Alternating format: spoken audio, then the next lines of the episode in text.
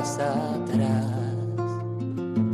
Sacerdote, la vida pone en juego, pastores para el pueblo, un guía a la verdad.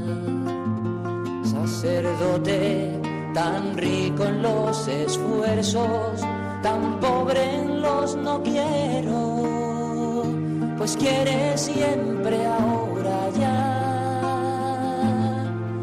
Comienza en Radio María, Sacerdotes de Dios, Servidores de los Hombres, dirigido por el Padre Miguel Ángel Arribas. En sus manos da el pan de vida, pastor con el buen pastor, al pie de la cruz, con el que está en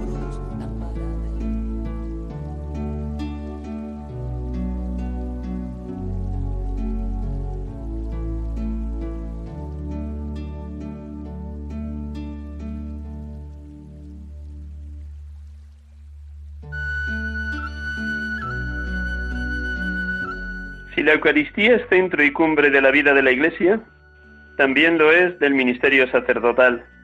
Por eso, con ánimo agradecido a Jesucristo nuestro Señor, reitero que la Eucaristía es la principal y central razón de ser del sacramento del sacerdocio, nacido efectivamente en el momento de la institución de la Eucaristía y a la vez que ella. Las actividades pastorales del presbítero son múltiples. Si se piensa además en las condiciones sociales y culturales del mundo actual, es fácil entender lo sometido que está al peligro de la dispersión por el gran número de tareas diferentes. El Concilio Vaticano II ha identificado en la caridad pastoral el vínculo que da unidad a su vida y a sus actividades. Esta brota sobre todo del sacrificio eucarístico, que por eso es el centro y la raíz de toda la vida del presbítero. Palabras de San Juan Pablo II en Eclesia de Eucaristía. La Iglesia vive de la Eucaristía. Su última carta encíclica, ya muy cercana a la muerte, de San Juan Pablo II en el número 31 de dicha encíclica.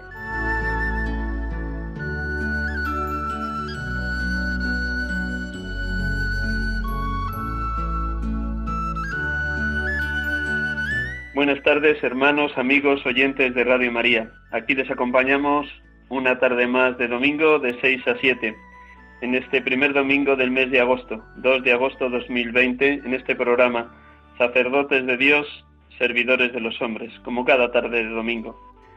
Reitero una vez más el profundo agradecimiento que sentimos los sacerdotes por todas las personas que oran por la santidad sacerdotal. Gracias. Gracias a todos los oyentes por esa paciencia que tienen para con nosotros a través de este programa que intenta presentar distintas y riquísimas experiencias de la vida de los presbíteros en la Iglesia en todas las diócesis de nuestra querida España. Hoy tenemos al otro lado del teléfono a un hermano de la diócesis de Sevilla, Marcelino. Marcelino Manzano Vilches. Buenas tardes, Marcelino. Buenas tardes, ¿qué tal? Muchísimas gracias por prestarnos estos minutos de la tarde de domingo, que siempre son tardes ocupadas en la vida de un presbítero. De verdad que gracias. Pues luego, cuando ya pasemos al diálogo, a- que tu corazón esté rebosante de aquello que Dios te ha regalado a lo largo de estos años de ministerio. De la No, no, abundancia- gracias, a, gracias a ti por interesarte por este humilde sacerdote de Sevilla. Pues nada, seguro que Dios, cuando te ha llamado y elegido para el ministerio, ha hecho maravillas en ti, como cantas cada tarde y cantamos cada tarde en el Magnificat, y de eso que, que Dios ha obrado en ti, pues dar testimonio. De la abundancia del corazón habla la boca. Luego te presento con todo detalle a nuestros oyentes. Ahora, como cada domingo, me das permiso para que proclame el Evangelio de este domingo y haga una brevísima oración en clave de lectio divina. Pues, queridos oyentes, después de saludar a Marcelino y luego tendremos la posibilidad de presentarlo con mucho detalle, permítanme, como digo, proclamar el Evangelio de este domingo decimoctavo del tiempo ordinario, yo les invito a todos a que sea un momento de profunda oración. Posiblemente la mayor parte de ustedes ya han participado de la Eucaristía de este domingo o dentro de unos minutos, después de acabar el programa, acudirán a alguna de las parroquias cercanas. Sea como sea, siempre la palabra de Dios es nueva. Es viva y eficaz, tajante como espada de doble filo, penetrante hasta el punto donde se separan el alma y el espíritu. Y hemos de disponer la mente, el corazón y el alma para que esta palabra siempre rica, siempre nueva, Cristo está vivo, nos hable directamente, de tú a tú, como un amigo habla a otro amigo. unos breves segundos con esta música escucharemos para disponer toda nuestra persona a la escucha del Evangelio de este domingo.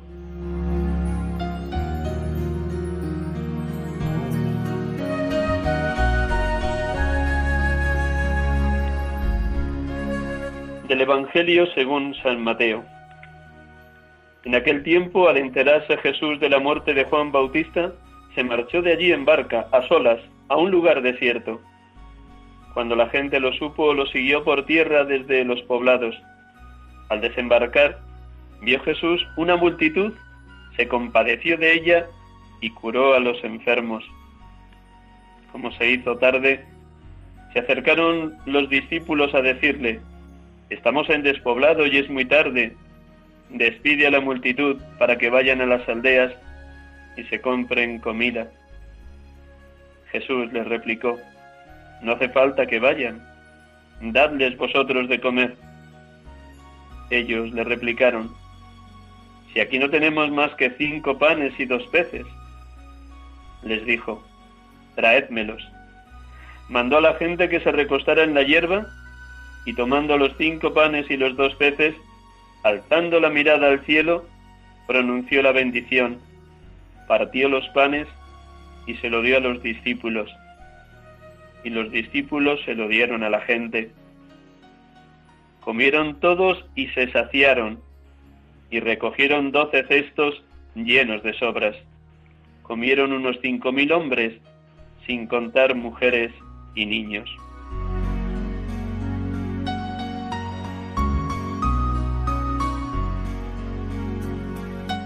Bendito seas, Padre Dios, porque tu infinito amor nos precede, acompaña, sostiene y nos lanza a la misión que nos tienes preparado en el día a día, con la fuerza del Espíritu y la amistad de tu Hijo Jesús, en la certeza de estar envueltos en tu infinito amor en el cumplimiento permanente de tu palabra ni muerte, ni vida, ni ángeles, ni principados, ni presente, ni futuro, ni potencia, ni altura, ni profundidad, ni ninguna otra criatura podrá separarnos del amor de Dios manifestado en Cristo Jesús, nuestro Señor.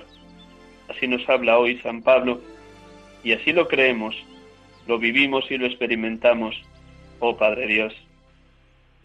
Bendito seas Jesucristo porque te haces presente, vivo, sacramental, en cada Eucaristía, y nos alimentas como pan de vida, al igual que alimentaste a aquella multitud que tenía hambre y sed de ti, hambre y sed de tu palabra, y a la que saciaste después de comer todos con aquellos cinco panes y dos peces que multiplicaste y presentaste a los discípulos para que lo repartieran entre la gente. Gracias porque cada Eucaristía nos sacias de tu infinito amor, nos colmas de bienes y nos lanzas intrépidos y valientes a la misión evangelizadora en la hora presente. Bendito y alabado seas Espíritu Santo, porque nos permites acercarnos a la Eucaristía con el corazón limpio, con el alma ardiendo en tu fuego, con el ímpetu de prolongar la Eucaristía en la vida cotidiana, de ser comunión de hermanos en la vida parroquial o de movimientos eclesiales o de cofradías o hermandades donde a cada uno nos has colocado en tu iglesia. Bendito y alabado porque por tu fuego divino podemos dar gratis lo que de ti recibimos gratis, el infinito amor que el Padre y el Hijo se tienen y que se derrama en nuestros corazones por tu acción transformadora. Gracias Espíritu Santo. Adorado y santo Dios, Dios Trinidad, Dios Amor, perfectísima comunión de los tres, Padre, Hijo y Espíritu Santo, porque en cada Eucaristía venís a nosotros, nos tomáis posesión y nos ayudáis a vivir en completa confianza en el seno de la Madre Iglesia, en la comunión de los hermanos y en el deseo de dar la vida como Jesucristo la dio en la muerte en cruz en favor de toda la humanidad. Alabado y bendito seas, Padre, alabado y bendito seas, Hijo, alabado y bendito seas, Espíritu Santo.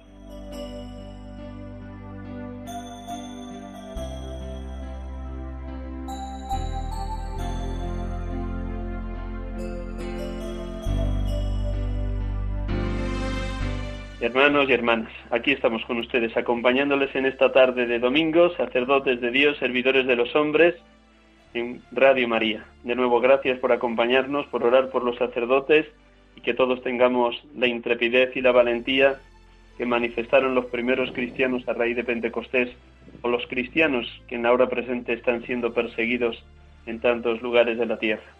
Pues tenemos la dicha, como les decía al inicio, de dialogar esta tarde con un hermano sacerdote de la Archidiócesis de Sevilla. De nuevo, buenas tardes, Marcelino. Buenas tardes, Miguel Ángel. Gracias. Pues te presento y como has sido delegado de medios de comunicación, seguro que esto de la radio pues lo tienes pan comido, lo tienes ya como muy trabajado, como muy acostumbrado a ello. Así que gracias también porque Dios se sirve de ti para comunicar vida a los hermanos que nos escuchan en este programa de Radio María. Muchas gracias. Marcelino Manzano Vilches es natural de Sevilla, Nació en 1972, tiene 48 años, estudió informática y terminando su carrera, Dios le llamó a formar parte del presbiterio diocesano, entrando a punto de acabar la carrera en el seminario de Sevilla. Fue ordenado el 16 de septiembre del 2001. Dentro de mes y medio cumplirá sus 19 años de ministerio sacerdotal. Le ordenó el entonces arzobispo de Sevilla, don Carlos Amigo tenido distintos destinos, primero como vicario parroquial en Puebla de los Infantes, en Peñaflor, desde el año 2001 al 2004. Posteriormente fue nombrado párroco en una de las parroquias del Hora del Río, donde ha estado nueve años, en la parroquia Nuestra Señora de la Asunción, del 2004 al 2013. Posteriormente fue enviado ya a la capital, a Sevilla, párroco de la parroquia de San Vicente Mártir, del 2013 al 2018. Y por último, desde hace dos años, fue nombrado director espiritual del Seminario Metropolitano de Sevilla, pero a la vez también conjuga esta, dedicación prioritaria de director espiritual como delegado de hermandades y cofradías en las numerosísimas hermandades y cofradías que goza y respira la Archidiócesis de Sevilla. Pues nada, enhorabuena por todo lo que el Señor ha hecho en ti y a través de ti a lo largo de estos casi 19 años de ministerio sacerdotal. Lo pues primero... sí, porque además hacer, te escucho el recorrido y, dice uno, e-, esto ha sido obra del Señor, porque ni uno tiene la, uno se encuentra nunca con la fuerza ni la valía y, y es bonito, es bonito escuchar este recorrido ya de, algunos años. Yo aprovecho para dar gracias al Señor por, por ello, por, por haber hecho en mi pequeñez, pues eh, hemos procurado por él y, gracias a él pues servir a, la iglesia y a muchos pueblos. Pues me alegra, me alegra y yo te pediría que extendieras un poquito este primer comentario. Eh, ¿Qué te ha regalado Dios en estos casi 19 años de ministerio? Eh, ¿Cómo aquellas expectativas con las que tú ibas camino de la ordenación en el año 2001 se han ido cumpliendo, se han ido amplificando, incluso Dios te ha desbordado con situaciones, tareas, ministerios que, que ni imaginabas y han sido una riqueza. Descríbenos un poquito ese paso de Dios por tu vida en estos casi 19 años.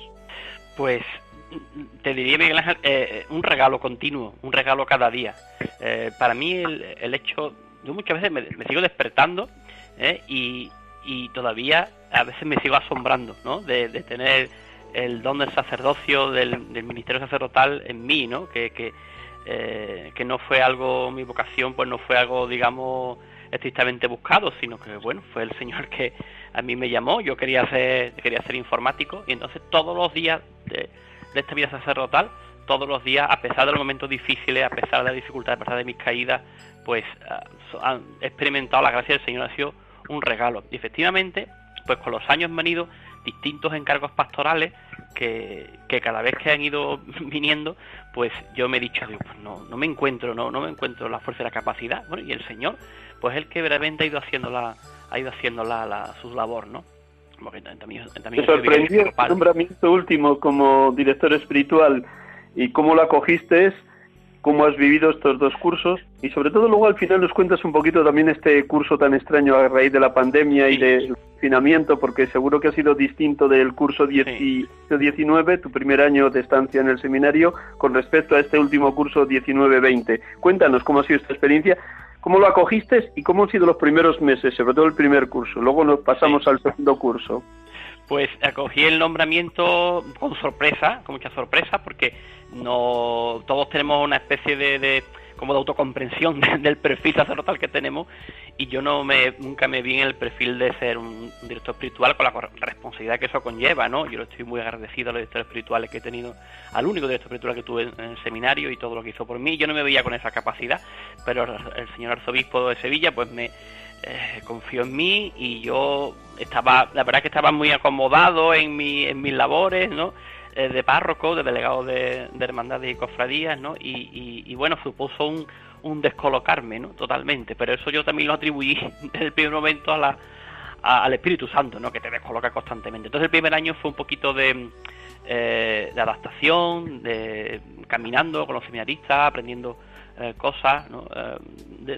uno es lo mismo vivir el seminario como seminarista que como que desde el punto de vista de formado de esto espiritual, ¿no?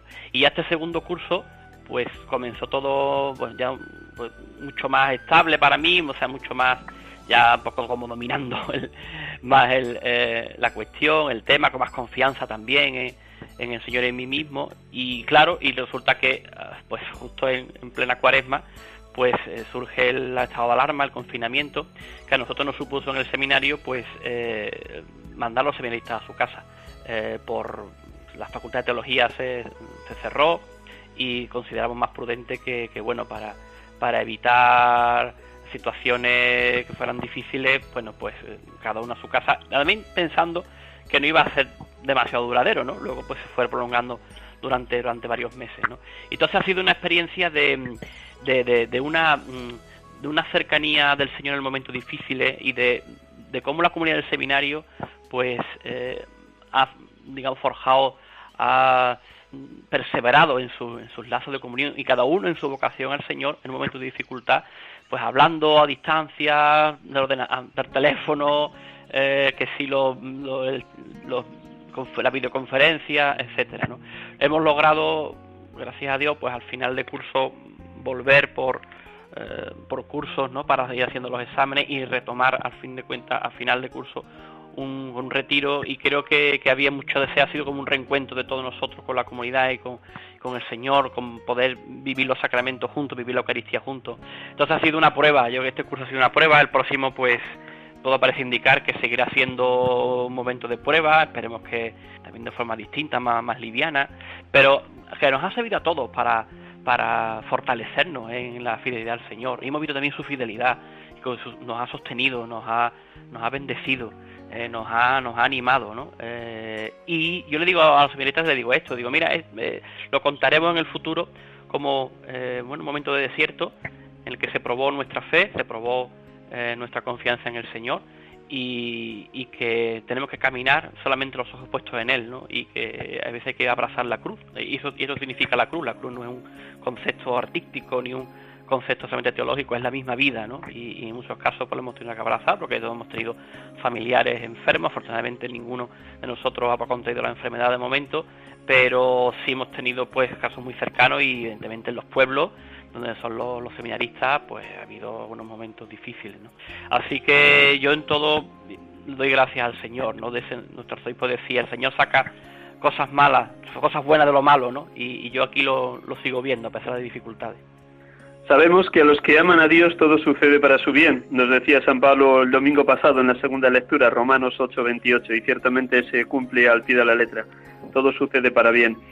En esa escucha de los seminaristas a la vuelta para hacer los exámenes en el mes de junio, has escuchado pues las distintas realidades de cómo han vivido el confinamiento. Comparte con nuestros oyentes, y mencionar a nadie lógicamente en el secreto que siempre supone la dirección espiritual, pero ¿qué ha sido lo más duro de estar confinados en casa con sus padres o con su familia y lo que ha sido también, aunque ya he señalado algo, lo más gozoso como experiencia de, fortalecimiento y purificación de la fe. Bueno, las situaciones personales son muy diversas, ¿no? Y no en todos los hogares a lo mejor pues hay una eh, hay un clima tan intensamente cristiano como en otros, ¿no? Y no todo, la, no todo el mundo ha tenido las mismas condiciones de, vida, ¿no? somos, te digo, muy diversos, ¿no? Entonces, claro, pues si algún algún algún seminarista pues pues la ha vivido con más especial dificultad, por ejemplo, el no poder eh, participar en la, Eucaristía, ¿no? Eh, otros sí han tenido más facilidad por cuestiones de, la, de, las circunstancias de, de sus templos parroquiales, ¿eh? y, esto sí diría que les ha costado más trabajo, ¿no? Pero a la vez, pues se han ido sosteniendo con la liturgia de las horas, con la oración personal, el seguimiento y el acompañamiento que le hemos seguido haciendo, tanto su formador como el director espiritual, ¿eh? y, y, el estudio, ¿no? Y el encontrar el estudio eh, en una situación tampoco nada fácil y con carencias tecnológicas y con dificultades, pues perseverar y, vivirlo como una ascética espiritual, el ofrecimiento ¿no? del, del propio estudio, eh, de, de, la propia situación, del ofrecimiento al Señor. ¿no? Cuando, cuando nos hemos reencontrado en el seminario, pues todas estas, situaciones, pues las hemos llevado a, la, hemos, la llevamos a oración siempre, ¿no? Pero allí, pues lo hemos puesto todos en común, ¿no? En, en el altar de la Eucaristía, ¿no? Y yo me he encontrado con ese misterio de la vocación del Señor que, que a pesar de, que, de eso, de, que haya momentos difíciles, pues si hay fidelidad, el, el Señor siempre es fiel, hay amor, y esa, esa vocación se ha sostenido, incluso ha venido más reforzada. ¿no? Yo tenía temor de que los seminaristas más, los más jóvenes, los de los primeros cursos, ¿no? sobre todo el, primer curso, que como sabes pues es una etapa determinante ¿no? y que es un poco eh, más delicada. Eh, no, no, solamente no les ha hecho mella ¿no? este confinamiento, sino al contrario, que han salido, los he visto más, más reforzados en su espíritu, más maduros, y además con una, un gozo y una alegría en el reencuentro que hemos tenido, aunque hemos, lo hemos ido haciendo por parte, luego sí hemos tenido oportunidad de vernos todos en la ordenación sacerdotal de, de, los, de, los, de los diáconos, los, los seis que se, que se ordenaron, y, y ese gozo y esa alegría pues se ha mantenido intacto, ¿no? no ha dependido de, de las circunstancias temporales, ¿no? Y ahí donde se ve el, la alegría del Espíritu Santo en ellos, ¿no? Y, a mí eso me, me, verdad, me, maravilla, me sigue maravillando, le doy gracias al Señor por ello. Eh, Nos situamos por un instante, Marcelino, en el inicio de febrero de este año 2020, cuando ya llevabas un curso y medio de director espiritual. Sabes muy bien cómo el rector, los formadores y los directores espirituales somos escrutados por los ojos de los seminaristas, sí. porque mm, notan enseguida si lo que les proponemos lo estamos viviendo. En ese tú a tú con cada seminarista, aunque siempre hemos de estar pendientes del seminarista, lógicamente, pero seguro que más de uno te pregunta cómo vives tú la oración.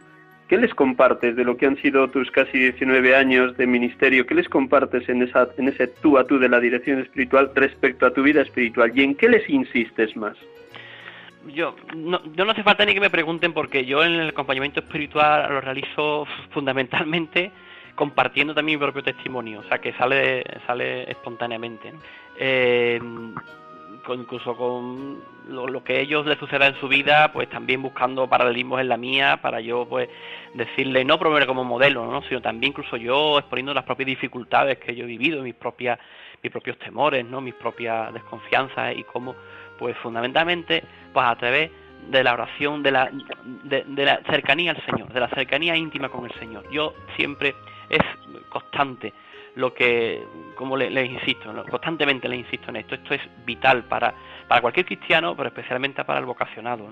La cercanía familiar con el Señor, la, mm, que Él nos ha llamado a estar con Él.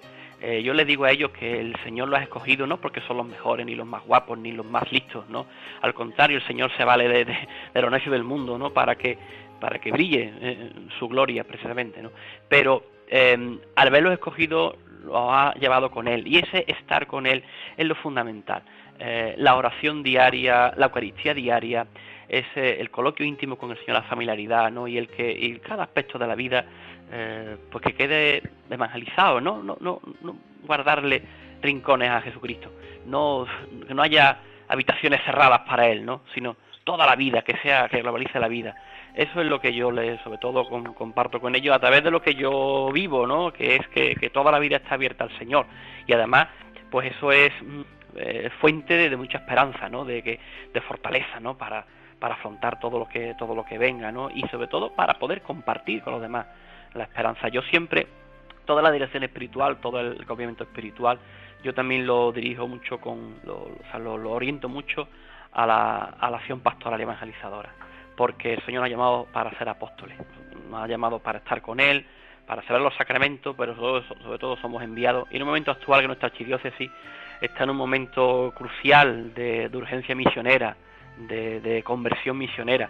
Llevamos varios años en nuestro plan pastoral llevando adelante esta, eh, este objetivo primordial, porque vivimos en una, ciudad y una, y una cada vez más, más secularizada, ¿no? con, todavía con, con signos de, de, una cultura tradicional católica, pero ya muy, muy secularizada. Entonces, siempre orientado a la evangelización. El Señor te ha llamado, va a estar con Él, el Señor te ama, ámale, siéntete amado por Él y siéntete enviado por Él. ¿eh? Y, y, y además que ellos encuentren en ese envío, en su ministerio, encuentren el sentido de su vida, que para eso los ha llamado, encontrando el sentido de su vida, pues serán felices, ¿no? Serán felices, aunque una palabra que siempre es baladiza la palabra felicidad, pero en este caso con Jesucristo sí existe la palabra felicidad. Además de ser director espiritual del seminario, lo compatibilizas también con ser delegado diocesano de hermandades y cofradías, y este, esta dedicación era previa a, ser director espiritual, me imagino que la hacías compatible con tu periodo de párroco de San Vicente Mártir. Sí. ¿Qué ha supuesto para ti el acompañar a, un número tan grande, tan elevado de cofradías y hermandades en la archidiócesis? ¿Cuál es la realidad que subyace detrás de esas hermandades y cofradías? ¿Cuál es la misión del delegado diocesano? Es una misión eh, hermosa y también pues delicada y no te voy a negar que también agotadora en ocasiones, ¿no? Eh, por decirte un dato, eso, somos ahora mismo ahí dirigidas en la archidiócesis eh, 600 hermandades, unas, ahora mismo unas 595 hermandades erigidas canónicamente, ¿no? Eh, que con, con mucha vitalidad eh, pastoral. Las hermandades de la archidiócesis, eh, la verdad es que hacen una gran aportación en todos los sentidos en las parroquias. Eh, también tienen sus carencias, eh, tiene que crecer mucho, sobre todo en la cuestión de la formación, pero la acción creativa que despliegan es absolutamente impresionante, ¿no? Y además se está viendo en esta en este momento de la, esta pandemia, ¿no? Un despliegue total. Eh, además, bueno, tenemos, yo también acompaño a los grupos de fieles de las parroquias que quieren, tienen la intención de fundarse como hermandad, de ser dirigidas como hermandad, eh, y esto es un acompañamiento que dura varios años y ahí tenemos pues prácticamente también otras 60, ¿no? como te digo, es una realidad viva, lo digo porque es una, una realidad viva en nuestra archidiócesis, nada anquilosada y que, que que te diga, es un encuentro con el Señor para muchísimas personas, pero muchísimas que participan mayor, en mayor o menor medida de estos sentimientos de devoción. Entonces, claro, lo que trabajamos desde la delegación de hermandad es, bueno, es una delegación que ayuda al arzobispo y a los párrocos a que, bueno, pues las hermandades tengan inserción eclesial, eh, las hermandades pues vivan su espiritualidad, vivan su liturgia, cumplan además adecuadamente sus reglas, aunque hay otro sacerdote que está exclusivamente dedicado a los asuntos jurídicos, ya que las hermandades, bueno, para ser, mm, tienen su personalidad jurídica pública, eh, pues se mueven en el tráfico jurídico tanto canónico como civil, con lo cual también se genera mucho asunto de este tipo, pero eso ya no lo llevo yo. Eh, y luego la cuestión también de la animación de, de, de, todo lo que supone pues la, la, la liturgia, cuidar también la liturgia y las procesiones, sus cultos externos, etcétera, etcétera. Yo además, bueno, pues hago una pastoral en ese sentido de presencia, ¿no? El que es lo más importante, no del despacho de, la curia, sino también en todo lo posible haciendo pues visitas, estando en contacto con todos los cofrades y con los, los sacerdotes. Una tarea, digo, hermosísima, eh, agotadora, en la que también eso te digo encontramos carencias pues a veces sola pues hay que crecer más en la, en la formación hay que crecer más en la en una, una espiritualidad, ¿no? en una búsqueda de la propia santidad personal de, la hermandad, pero en general son la hermandad y cofradías son elementos fundamentales en nuestra acción pastoral de la diócesis. Eh, de hecho, este curso dentro de las, nuestro plan pastoral diocesano, pues este curso estaba eh, expresamente dedicado a un objetivo que era y sigue siendo eh, potenciar el servicio evangelizador de las hermandades y cofradías de Sevilla, que lo tienen, ¿eh? porque gracias a las hermandades pues llegamos a, a través del corazón, de la tradición, llegamos a muchas personas, sobre todo muchos alejados. Se trata de ese, ese servicio evangelizador que ya se hace, potenciarlo, ¿no? Para, bueno, para anunciar el nombre de, Jesucristo, ¿no? Convertir, nosotros que queremos convertir la hermandad de una expresión del Papa Benedicto XVI en, en fraguas de santidad, ¿no? Que sean grupos de vida para que, que, la espiritualidad, pero que también sean evangelizadoras, ¿no? Hay una iniciativa muy interesante ahora mismo, están ya realizando, de presencia de hermandades importantes en los, en los barrios de Sevilla, en los barrios más pobres, ¿no? Pues quiero, no, puedo dejar de nombrar eh, la hermandad de Gran Poder, que lleva dos años haciendo una, una misión evangelizadora en todos los sentidos, en el barrio más pobre de España, ¿no? que es el barrio de los pajaritos aquí en Sevilla, y bueno, estaba previsto que la imagen de Gran Poder, la imagen de emoción universal, como tú sabes, pues tuviera presencia en los barrios más pobres, ¿no? Para terminar además con una Eucaristía en la catedral en la que todos estos barrios se, se integrasen en una gran misa, una gran Eucaristía en nuestra casa madre, porque a veces hay una gran barrera ¿eh? de las periferias hacia, hacia el centro de las grandes ciudades. ¿no? Como te digo, pues este es un ejemplo de cómo las hermandades y cofradías están en esa, en esa, en esa dinámica, ¿no? de la cual pues todos los cristianos participamos, la hermandad de cofradía no, no, no, se pueden, no se pueden quedar aparte. Realmente es una tarea inmensa de cómo compatibilizar lo propio de la religiosidad popular con una inserción eclesial de la que hablabas, con una tarea evangelizadora de los nuevos miembros, con una dedicación a los más pobres y necesitados, con una capacidad de compartir las distintas clases sociales dentro de la propia cofradía. Realmente los retos son inmensos, pero también hermosos por todo lo que vienes contando, aunque luego se haya paralizado un poco a causa de la pandemia, sobre todo este, este proyecto que teníais hermoso de poder sacar a Jesús del Gran Poder por el barrio de los pajaritos. De cara al futuro, ¿por dónde crees que puede ir esta tarea que tienes como delegado de hermandades y cofradías? Bueno, la, la, pandemia mm, ha supuesto para todas las hermandades que han tomado la suspensión de todas sus procesiones, la siguen haciendo de sus romerías con una grandísima serenidad, ¿eh? con una gran altura de mira, con una gran confianza en el Señor, pero no ha, no por eso ha decaído la, la, vida interna, los, cultos internos, la, la, la vivencia de, de, de, sus cultos, triduos, novenas, etcétera, ¿no? Durante el estado de alarma, además, bueno, la imaginación se desbordó haciendo pues a través de YouTube, de, a través de, videoconferencias, etcétera, de internet, pues se ha intentado llevar a todos los hermanos esta, esta vivencia espiritual de la hermandad, que para muchas personas es ese vínculo eh, emocional, familiar, etcétera, ¿no? Que, que, le ayuda a unirse con el Señor.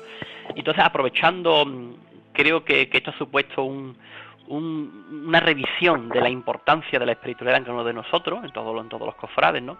A partir de ahora tenemos que estar a la expectativa de, de ver cómo se puede, de qué modo se puede recuperar la presencia en la, en la calle, que también es muy importante, ¿no? De, de, de, las hermandades y cofradías, en los, en los actos de piedad, que son numerosísimos y que, ¿por qué no decirlo?, para cada población pues también supone un momento importante, ¿no? De, de incluso de, de, carácter económico, ¿no? Eh, vamos a ver cómo, cómo, pasando los meses, esto se puede reactivar y de todas maneras mm, todo, todo se haga dentro, se haga fuera del templo, todo ya desde este año nos hemos propuesto que tenga esa perspectiva evangelizadora y misionera.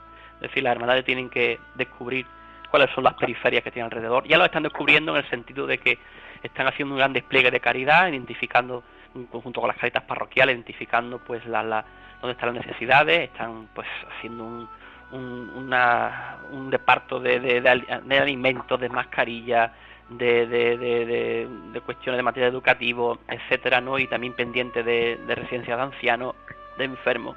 Pero eh, además, pues tenemos que pensar que la, la, la, la, pobreza más grande es la, no conocer a Jesucristo. Entonces, toda la, actividad de la hermandad tiene que tener esa perspectiva misionera, ¿no? Y cada uno ver buscando la, la forma y los modos cómo se puede hacer presente ¿no? en medio de, de, nuestras calles y en medio de, de, nuestros hogares. ¿no?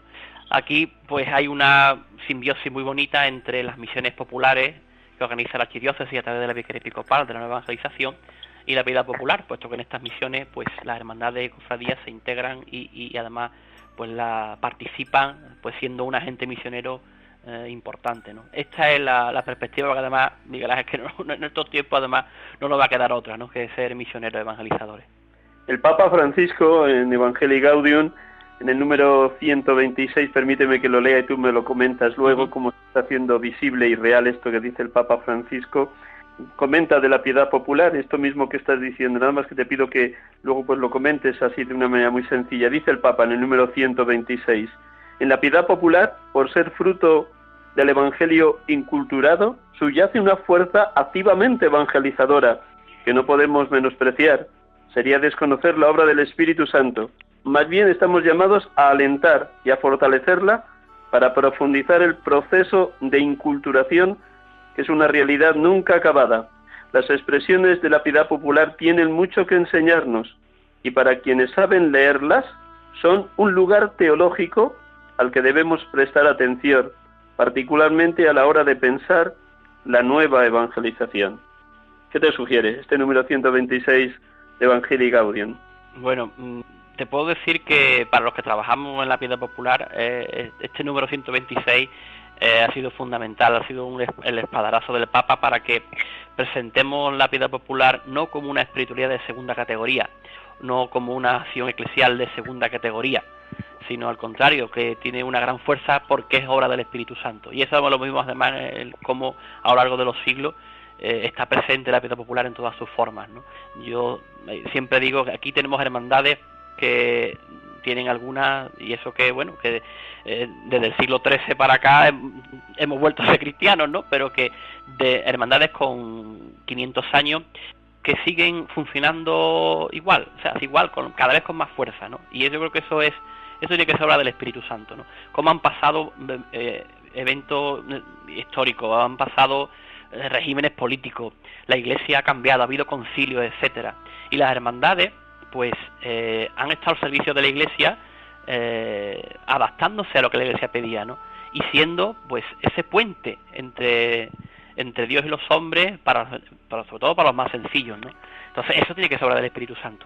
Y por lo tanto, si es obra del Espíritu Santo, una acción del Espíritu Santo, pues ahí, la, ahí hay una hay una palabra que las hermandades llevan, una palabra de Dios que las hermandades llevan, ¿no? Claro, eso también lleva una gran responsabilidad a todo, que yo solo recuerdo a los miembros de Junta de Gobierno sobre todo, digo, es que sois iglesia, no, no, no solamente sois iglesia, sois el rostro de la iglesia en muchísimos casos. Por lo tanto, tenéis que ser testigos de Jesucristo, tenéis que ser buscar la santidad personal, tenéis que buscar la amistad con el Señor, porque lo que no hablan las palabras hablarán los gestos, hablarán los modos, y sobre todo que lleváis un nombre muy exigente que solamente aquí en la Archidiócesis se lo reservamos a estos grupos, nada más, que es un nombre de hermandad, que significa ser hermanos, ¿no? Ser hermanos, que es, como el, ADN de, la Iglesia, hermanos en Cristo, eh, todos hijos de Dios, ¿no?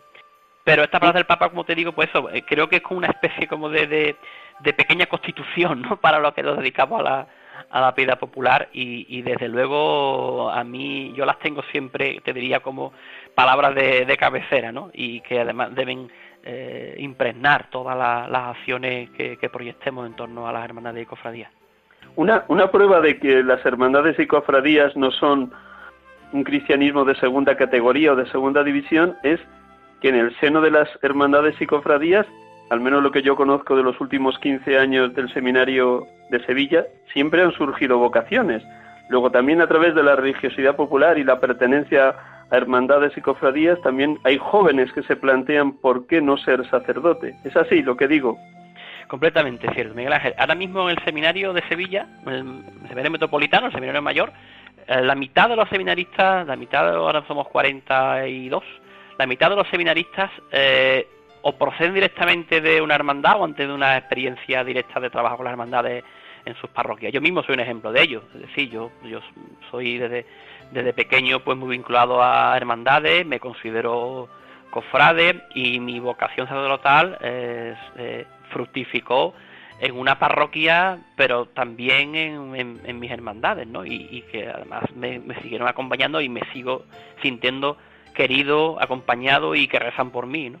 Eh, y sigue surgiendo así, siguen las hermandades, pues siguen siendo un semillero de, vocaciones. Aparte que la hermandad tiene una gran sensibilidad con el seminario, porque eh, pues muchas de ellas destinan una ayuda eh, directa para el seminario, pagando pues abonando las becas para sus seminaristas, ¿no?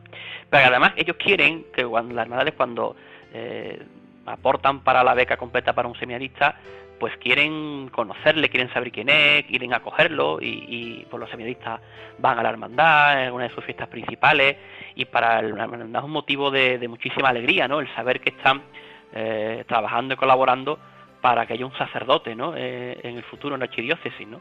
Y, por eso te digo que, que, es un es un gran semillero vocacional, lo tengo que decir, y, y, lo sigue siendo.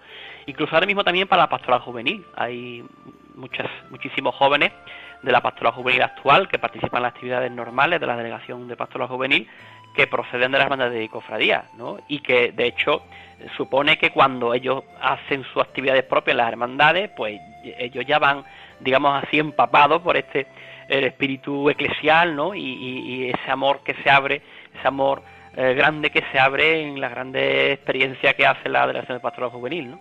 Entonces es una eh, yo creo firmemente, de verdad, con sus carencias y con las, cuestiones que tenemos que seguir trabajando, pues son verdaderos lugares de iglesia, lugares de iglesia totales, ¿no? Y además los sacerdotes así lo entienden, ¿no? Ya les queda muy lejos ya en el tiempo los enfrentamientos típicos que había aquí, la típica oposición entre los curas y las hermandades, etcétera, ese, esa especie de, de, confrontación, eso ha pasado a la, totalmente la historia y de hecho son los párrocos los que mueven y promueven los nuevos, las nuevas hermandades, ¿no? Como una iniciativa pastoral que, es de gran utilidad y que era un instrumento para, para sus parroquias. Marcelino, eh, si no hubiera, no hubiera habido este parón de la pandemia y el confinamiento, mm, tú tendrías más o menos en el horizonte, aunque 500 95 hermandades y cofradías es difícil detectar, pero has dicho dos, dos detalles que también si puedes nos pongas un poco al tanto a todos los oyentes de Radio María. Como dos retos. Por un lado está el reto de la formación, porque me imagino que la vinculación de los hermanos o de los cofrades a hermandades y cofradías tiene como distintos niveles y por tanto distintas vinculaciones además de la cofradía y hermandad a la parroquia o a otros movimientos eclesiales, pero junto al tema de la formación está también el tema de la vida espiritual. Mm, lo que tú sabes de otros años durante la cuaresma, ¿qué suelen planificar las cofradías de cara a ofrecer a sus hermanos pues unos días, un trido, una novena o algo que les ayude a reactivar su fe y el encuentro tú a tú con Jesucristo? Bueno, afortunadamente la inmensa mayoría de las hermandades no solamente tienen la, la, semana los días especiales de los cultos solemnes, eh, quinarios, novenas, etcétera, ¿no? Eh, sino que desde hace, puedo decir, hace 30 años para acá, eh, la vivencia espiritual de la hermandad es, eh, tiene un ritmo más, más semanal. Me explico. antes a lo mejor no era, no era viable o no se había concebido que la hermandad se reuniera una vez a la semana como hermandad para hacer una adoración eucarística, para hacer su misa, una llamamos misa de hermandad, otro tipo de culto, ¿no? entonces, hoy día, hoy día hay rara la hermandad que no, que no tiene ese encuentro semanal junto con su director espiritual para orar juntos y, rezar juntos. Aparte te digo de, de los cultos solemnes, ¿no? Y se está también trabajando en otra línea que es la línea de la espiritualidad personal. Es decir, aprovechando las redes sociales, aprovechando los WhatsApp, eh, pues también se está llegando a todos los hermanos utilizando el lenguaje propio de las cofradías, ¿no? que es el lenguaje a través de las imágenes, a través de la, de la música, a través de, de, la profesión, ¿no? Eh, utilizando ese lenguaje, presentar a, a, los hermanos, invitarles a un encuentro cotidiano y diario con el Señor. Eh, las páginas web también nos ayudan mucho, pero insisto, sobre todo las redes sociales, la verdad que cada vez más están trabajando en este, en, en este sentido. ¿no?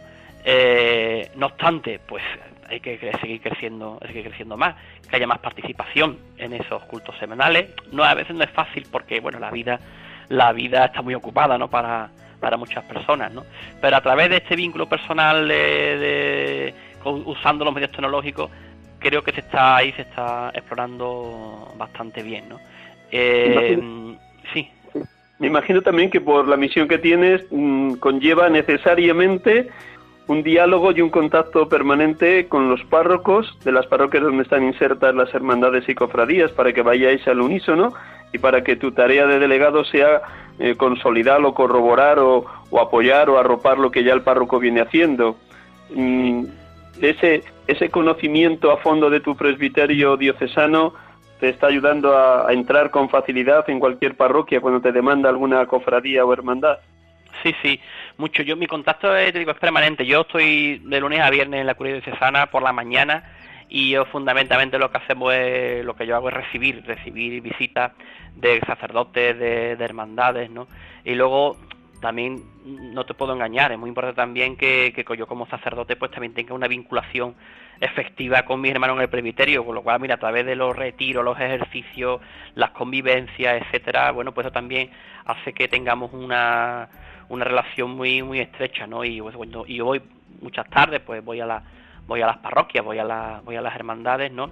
Y, y realmente pues se vive, ¿no? Ese se vive ese, ese vínculo, ¿no?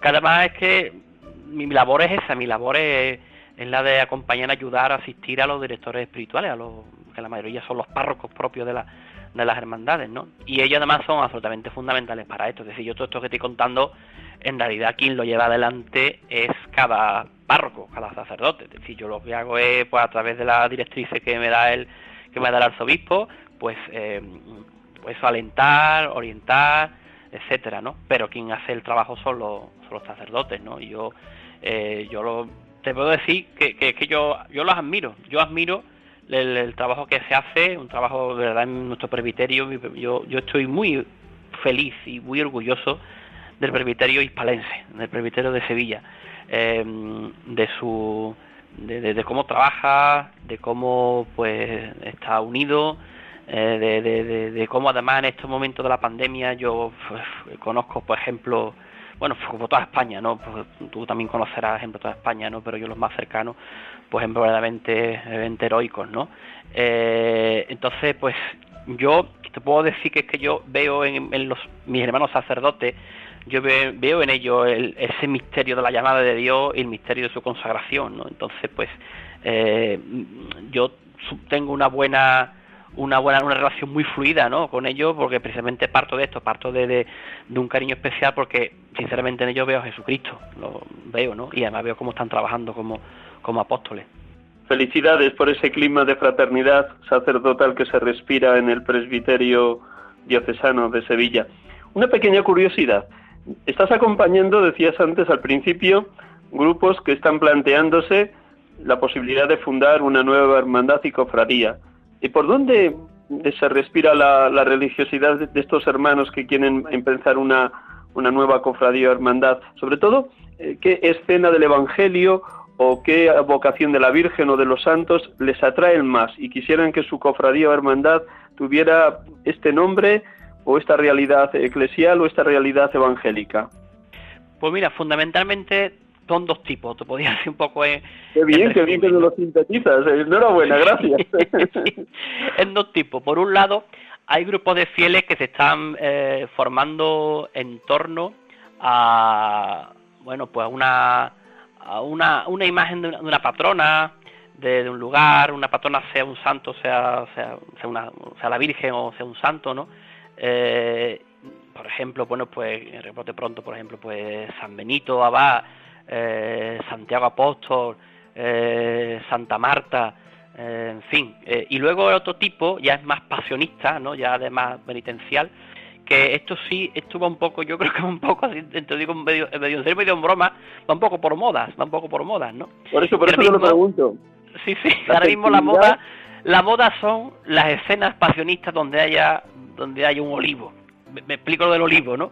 Es decir, pues, que esté el prendimiento, la oración en el huerto, eh, donde haya donde haya posibilidad de representar al Señor, digamos con una escenografía amplia. Yo no sé si buscando pues una, un paso, ¿no? unas andas procesionales que sean grandes, que bueno, esto aquí en Sevilla pues gusta mucho, ¿no? Pero bueno, yo creo que el Señor se vale de, todas estas cosas.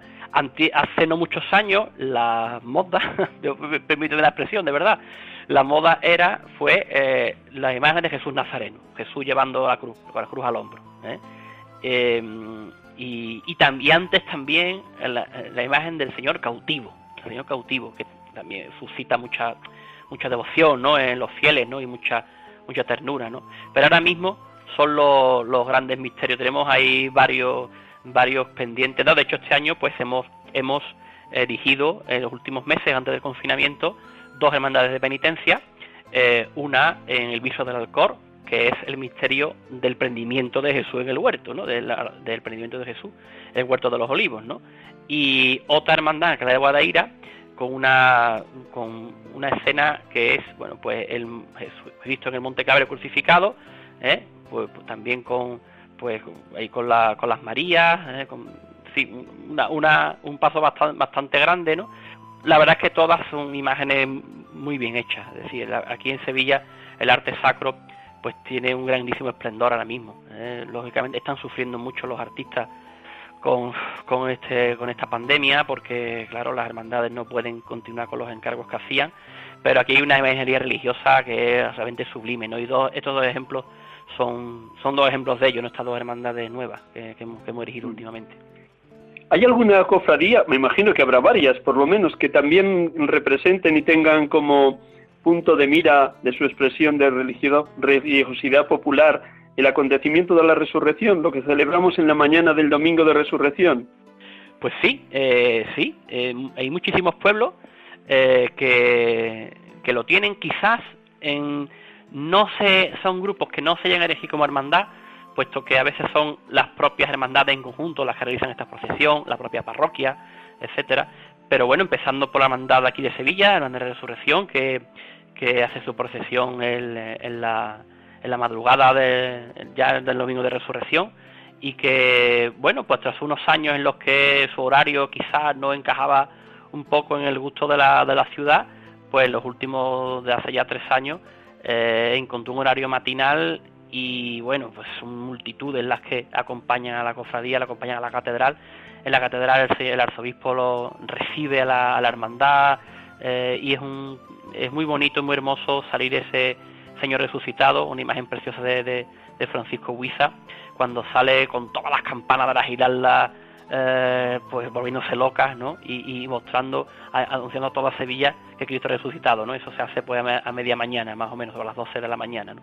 Y luego eso, en todo, en muchísimos pueblos, pues existen esta procesión del resucitado, lo cual también nos indica que, el cofrade mm, sabe de qué va la historia. es decir, que, no se queda solo con el sentido florista de la, de la pasión, sino que también aguarda la dicha de la resurrección. Sí, sí, sí.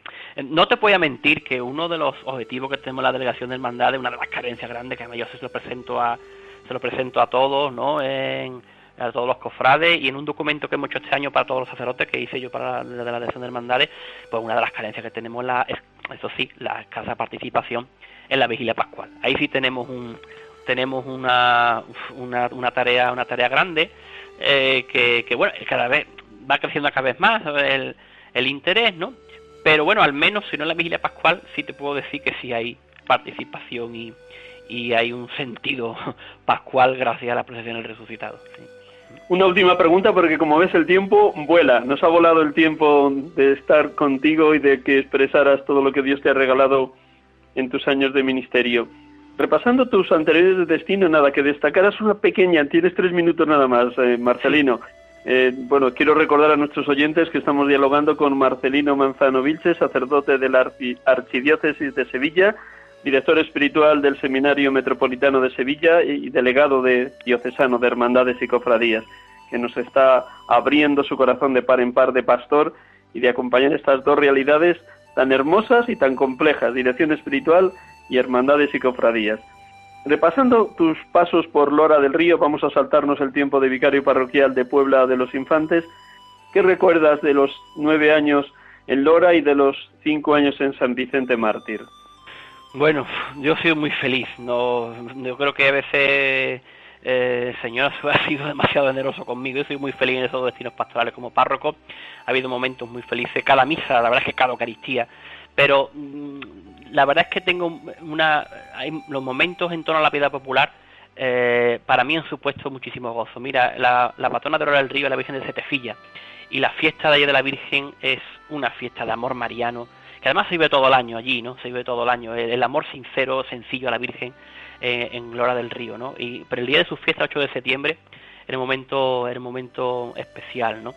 aunque luego también te puedo decir contra eso, para mí han supuesto también momentos muy de gran densidad espiritual, eh, la visita a los enfermos, la visita a los enfermos, que, que la pastoral de la salud, el que cada, cada altar, cada casa sea un gran altar, una gran catedral ofrecida al Señor, ¿no? Y en San Vicente, pues lo mismo, yo allí tenía eh, seis hermandades, cuatro de penitencia, dos hermandades de gloria, eh, bueno, y con todas, pues, vivencias en torno a sus cultos y en sus procesiones hermosísimas, ¿no? Pero, pero también, ¿no? Pues en ese acompañamiento a los, a los enfermos, ¿no? Sobre todo, ¿no? Eh, y solamente puedo dar gracias al Señor Miguel Ángel, la verdad es que ha sido, sigue siendo muy generoso conmigo, mucho. Pues un millón de gracias. Voy a recordar a nuestros hermanos todos tus datos para que así también se sitúen y por los que se hayan unido al programa ya comenzada la entrevista. Hemos tenido la dicha de escuchar con el corazón abierto de par en par al hermano sacerdote Marcelino Manzano Vilches, natural de Sevilla, 48 años, 19 próximamente de ordenación sacerdotal, fue ordenado el 16 de septiembre del 2001, después de pasar por Puebla de los Infantes, Peñaflor, Lora del Río y la parroquia de San Vicente Mártir en Sevilla Capital, actualmente director espiritual del Seminario Metropolitano y delegado diocesano de Hermandades y Cofradías. Pues hemos tenido la dicha de escucharle y constatar una vez más que merece la pena dar la vida por Cristo, como dijo San Juan Pablo II en el 2003 cuando estuvo en Cuatro Vientos. Pues Marcelino, le pido a los oyentes que recen por ti, por el Seminario Metropolitano de Sevilla y por esos 42 seminaristas que han dicho sí a Dios y Dios quiera que sigan diciendo sí todos los días hasta la ordenación sacerdotal. Pues muchísimas gracias por vuestras oraciones que me hacen falta. Yo percibo, lo percibo de verdad, literalmente percibo la acción de, estas oraciones en mí, ¿no? Eh, como en mi pequeñez, pues el Señor va sosteniendo, ¿no? Y, bueno, y darte las gracias a ti por, contar conmigo y que ya sabéis que, en Sevilla tenéis un, tenéis un hermano, ¿eh? Para lo que necesitéis. Bueno, pues antes de despedirte, decirte ya a los oyentes adiós, voy a terminar como termino todos los días con alguna oración y como antes de ayer celebrábamos la memoria de San Ignacio de Loyola, nada mejor que terminar con esta oración con la que él concluye también el libro de ejercicios, Contemplación para alcanzar amor. Tomad, Señor, y recibid toda mi libertad, mi memoria, mi entendimiento y toda mi voluntad, todo me haber y poseer, vos me lo disteis, a vos, Señor, lo torno, todo es vuestro, disponed a toda vuestra voluntad, dadme vuestro amor y gracia, que ésta me basta.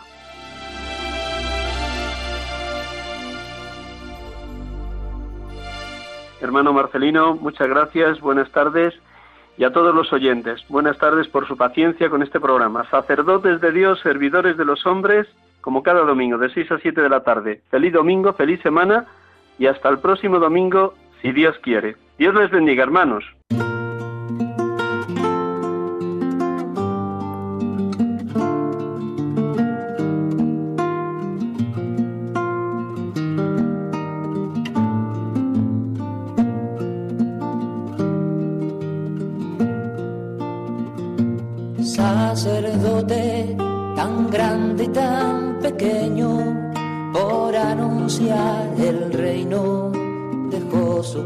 Atrás.